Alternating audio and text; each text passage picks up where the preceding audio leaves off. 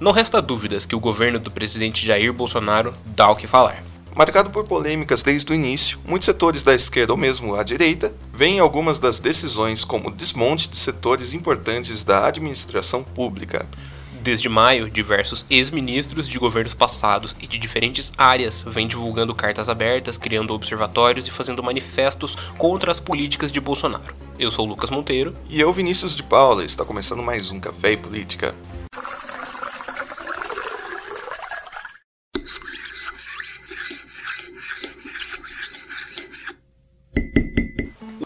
Bem, para explicarmos melhor essas decisões de ex-ministros de governos passados, vamos precisar dar uns passos atrás. Mas antes eu quero parabenizar o Vinícius, né, que foi aniversário dele final de semana passado. Parabéns, Vinícius, muito obrigado por estar colaborando aqui com a gente e muitos anos de vida para você. Muito obrigado, Lucas, tudo em dobro para você, que a gente possa comemorar datas assim por muito tempo. Vamos lá então.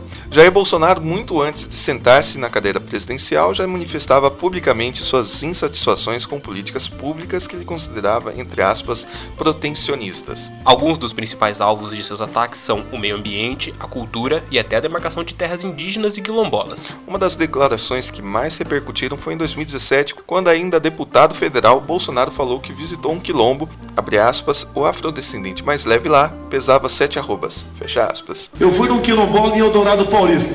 Olha, o, o afrodescendente mais leve lá pesava sete arrobas. Não fazem nada eu acho que nem para procuradores serve mais.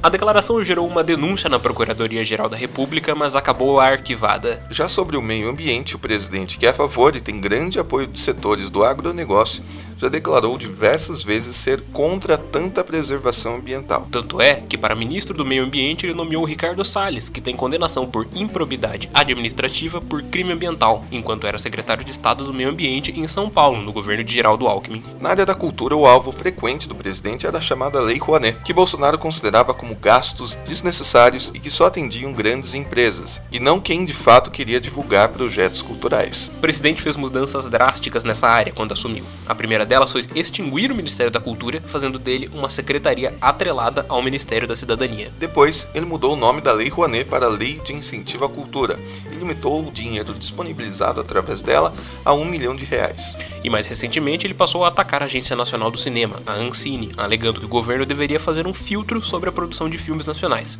chegando inclusive a atacar produções como o filme Bruna Surfistinha, que conta a história da ex-prostituta Raquel Pacheco. Não tem nada que que o poder público né, tem que se meter em fazer filme. Né? que tem uma empresa de filme aqui privada, sem problema nenhum, mas o Estado vai deixar de patrocinar essa. Quem no Brasil quiser fazer filme com Bruno Surfistinha, seja quem for, fique à vontade. Tá? Isso, se nós fôssemos interferir, seria uma censura. O que nós não podemos admitir e não queremos é esse tipo de filme, ou filme de político, como eu, como uma pessoa que talvez até bem intencionada queira, queira fazê-lo, com dinheiro público. Isso é inconcebível. Segundo Jair Bolsonaro, a ideia é transferir a Ancine para Brasília. Hoje a agência tem sede no Rio de Janeiro. E caso não seja possível realizar esse filtro, ele extinguirá o órgão. Olá, gente, tudo bem? Só vim dar uma atualização sobre o caso. No último sábado, 17 de agosto, o presidente Jair Bolsonaro voltou a fazer críticas a filmes com temáticas LGBT que buscavam captar recursos da lei do audiovisual por meio da Ancine. Durante uma de suas tradicionais lives, ele disse que garimpou e vetou produções que envolvem esses temas.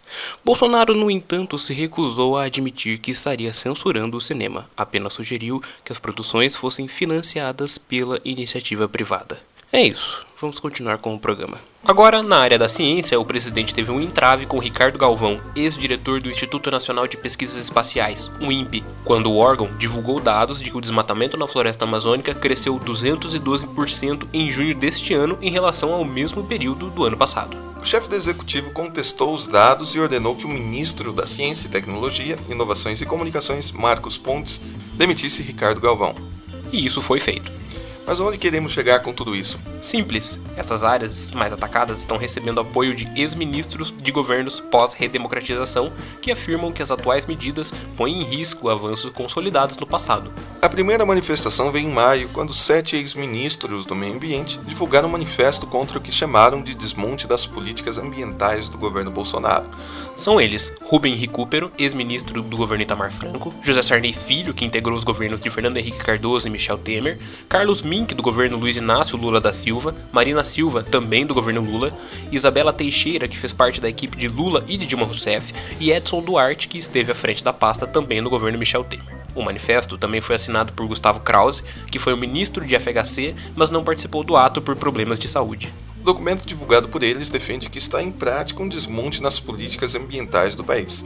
Todos os ex-ministros pontuaram problemas na administração dos recursos ambientais. Marina Silva disse que cabe à sociedade avaliar a posição do Brasil em relação ao tema. Caberá agora à própria sociedade avaliar se quer um Brasil sem florestas, um Brasil sem biodiversidade, um Brasil sem recursos hídricos, um Brasil sem nenhum prestígio internacional. Ricardo Salles, atual ministro do Meio Ambiente, respondeu o manifesto dizendo, aspas, o atual governo não rechaçou nem desconstruiu nenhum compromisso previamente assumido e que tenha vantagem para a sociedade brasileira. Fecha aspas. Chegamos em junho e seis ex-ministros da educação se manifestaram sobre os problemas no MEC, comandado hoje por Abraham Weintraub. José Goldenberg, que foi ministro de Fernando Collor, Murilo Ringel, do governo Itamar Franco, Cristóvão Buarque, do governo Lula, Fernando Haddad, dos governos Lula e Dilma, Aloysio Mercadante e Renato Janine Ribeiro, do governo Dilma, assinam o texto. Os ex-ministros apontam que o governo não dá atenção à educação básica, não valoriza o professor e pratica um desmonte das universidades públicas.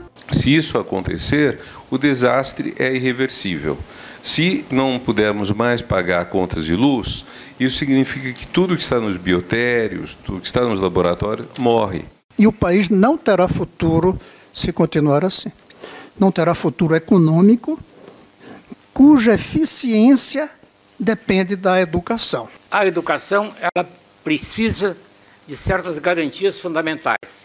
E a autonomia dos professores e liberdade de cátedra são questões absolutamente inegociáveis. Nós estamos já no segundo ministro em cinco meses e nenhum dos dois fala do que mais interessa na educação básica. Os ex-ministros aproveitaram para criar o Observatório da Educação, que apesar de ainda não ter uma agenda, pretende se reunir periodicamente e, como ex-titulares da pasta, se colocaram à disposição de professores, educadores e políticos para discutir ideias que cheguem ao governo Bolsonaro. O Ministério da Educação não se manifestou a respeito das críticas feitas. Ainda em junho, 10 ex-ministros da Justiça lançaram um manifesto através do jornal Folha de São Paulo contra o pacote anticrime de Sérgio Moro e pelo controle das armas no país. Os autores da carta são José Carlos Dias, Miguel Reale Júnior, José Gregori e Milton Seligman, todos do governo de Fernando Henrique Cardoso, Tarso Genro e Luiz Carlos Barreto, ambos do governo Lula, Eugênio Aragão e José Eduardo Cardoso, de Dilma Rousseff, além de Torquato Jardim e Raul Jugman, ambos de governo Michel Temer. Você pode ler a carta escrita pelos mesmos, assim como todos os manifestos, no link da descrição deste podcast. Aí, no dia 1 de julho, 10 ex-ministros da Ciência e Tecnologia realizaram o seu manifesto contra as medidas do governo. Entre eles estão José Goldenberg, ministro do governo Collor, Luiz Carlos Bresser Pereira e Ronaldo Sendenberg, ambos da era FHC, Sérgio Machado Rezende e Roberto Amaral, do governo Lula, e Aloísio Mercadante, Marco Antônio Halp, Clério Campolina, Celso Panceira e Aldo Rebelo, todos do governo de Dilma Rousseff.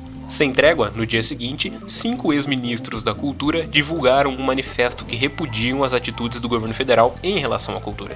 Luiz Carlos Nascimento, titular da pasta no governo Itamar Franco, Francisco Weffort, no governo de FHC, Juca Ferreira nos governos de Lula e Dilma, Marta Suplicy também no governo Dilma e Marcelo Caleiro, no governo Michel Temer, assinam o documento. A ex-ministra Marta Suplicy disse que a ideia do manifesto é mostrar ao governo que a população não aceita a demonização da cultura.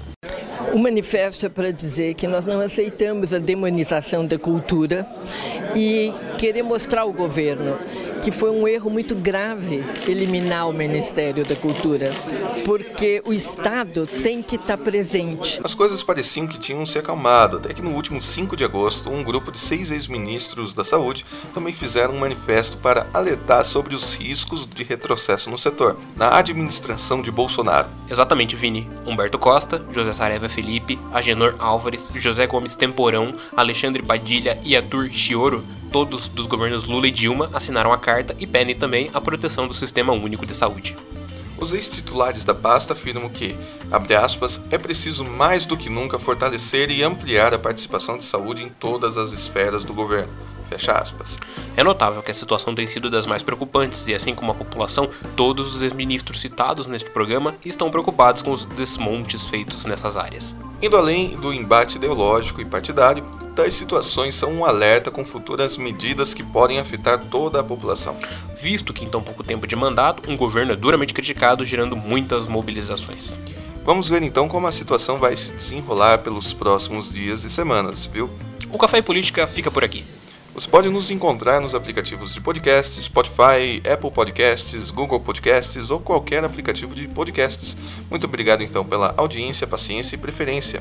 E até mais. Até.